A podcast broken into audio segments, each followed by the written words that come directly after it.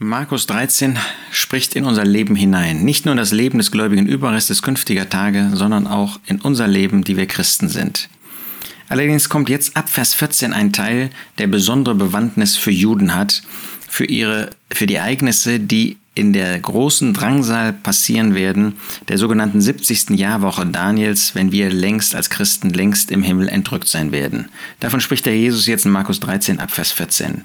Wenn ihr aber den Gräuel der Verwüstung stehen seht, wo er nicht sollte, wer es liest, beachte es, dann sollen die, die in Judäa sind, in die Berge fliehen.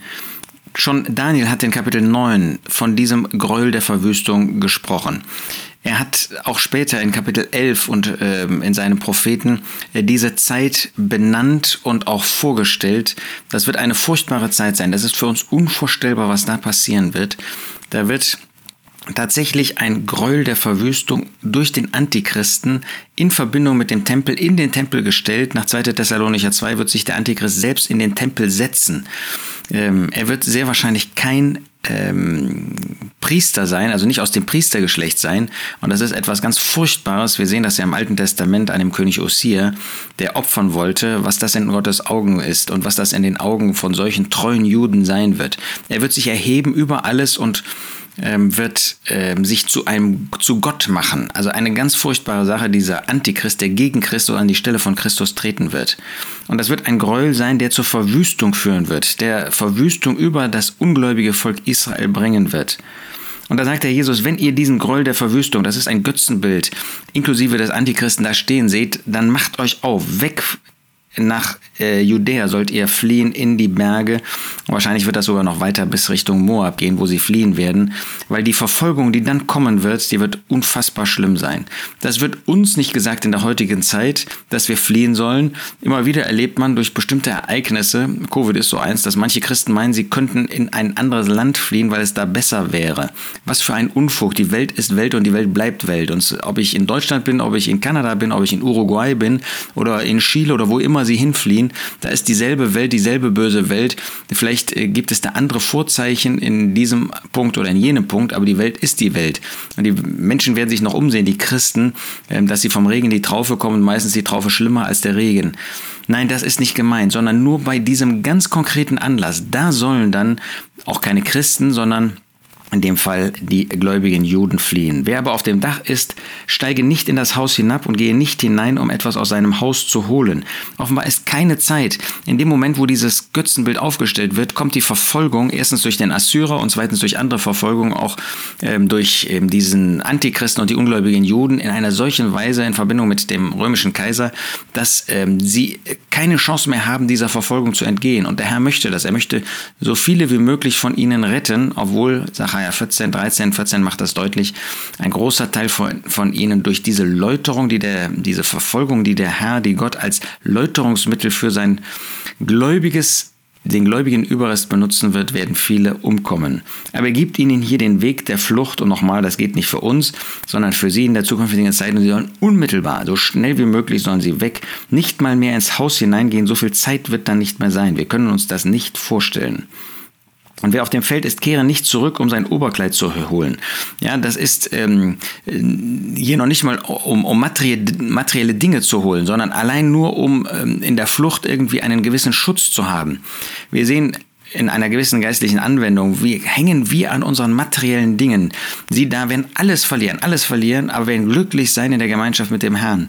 Wir dagegen meinen, wir sind nur glücklich, wenn wir Materielles haben, wenn wir unser Vermögen häufen, äh, wenn wir uns für unser Materielles einsetzen. Wir lassen das alles zurück. Sie werden das vielleicht bitter, wenn sie das lernen müssen, dass ihnen dann nichts mehr gehört, aber sie haben den Herrn. Was gibt es mehr als den Herrn, auch für uns heute?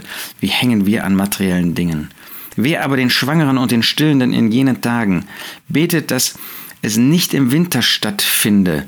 Ja, diese, die äh, schwanger sind und nicht so schnell laufen können, die stillen und immer wieder anhalten müssen, die sind so im Nachteil, dass der Herr sagt, wehe ihnen, sie haben wirklich einen Nachteil. Deshalb betet, dass es nicht im Winter stattfindet, wenn auch die Flucht nicht so schnell gehen wird.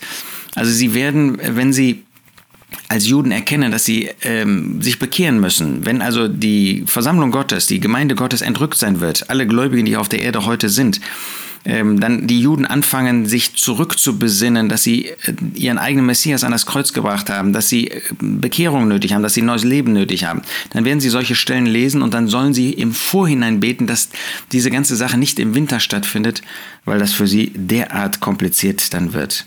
Denn jene Tage werden eine Drangsal sein, wie sie seit Anfang der Schöpfung, die Gott schuf, bis jetzt nicht gewesen ist und nicht wieder sein wird.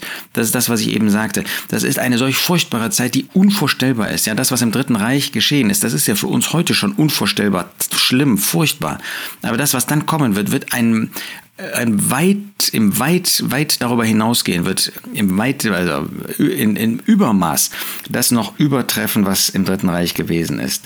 Und wenn nicht der Herr die Tage verkürzt hätte, so würde kein Fleisch errettet werden. Der Herr wird diese Zeit begrenzen auf dreieinhalb Jahre. Wenn er das nicht hätte, wird nicht ein einziger Mensch überleben können. Eigentlich wäre das Gericht, die Zucht nötig, angesichts dessen, was das Volk Israel getan hat, seinen eigenen Messias zu kreuzigen, in Götzendienst zu leben früher und so weiter, geistliche Horerei zu betreiben, dass eigentlich ein viel längeres Gericht angemessen wäre. Aber der Herr in seiner Barmherzigkeit wird das verkürzen auf gerade diese dreieinhalb Jahre aber um der auserwählten Welten willen, die er auserwählt hat, hat er die Tage verkürzt.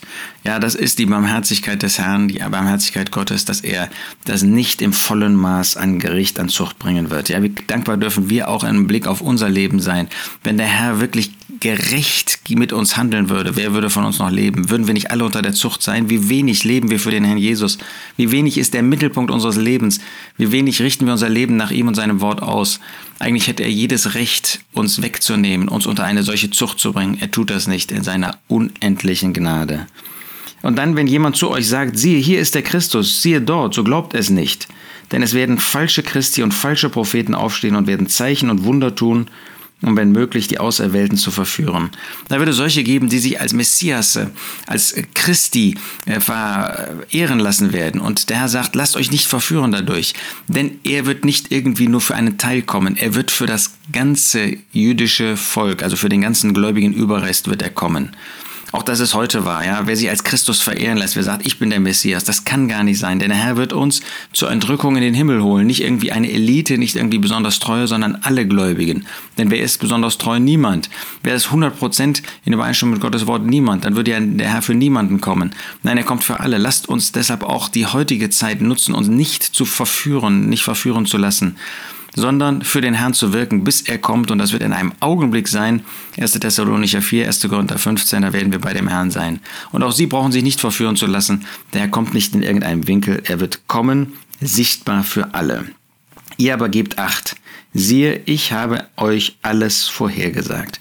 Der Jesus sagt das vorher, damit sie wissen, was passieren wird. Der Herr Jesus hat uns diese Dinge vorhergesagt, damit wir wissen, dass das geschehen wird, aber aus anderen Stellen wissen wir, wir werden das nicht auf dieser Erde erleben, dieses buchstäblich, sondern wir werden vorher entrückt werden. Aber der Herr sagt voraus. Er hat auch uns die Entwicklungen unserer Zeit vorhergesagt, damit wir nicht überrascht sind und verzweifeln und resignieren, dass wir schockiert sind. Nein, er sagt uns, wie die Entwicklung sein wird, wie sie heute schon eingetreten ist weil die Welt Welt ist und böse ist, und zwar egal in welchem Land. Lasst uns deshalb treu leben. Lasst uns dankbar sein für das, was der Herr Jesus uns sagt, was er in unser Gewissen redet, um ihn zu verherrlichen, bis er wiederkommt.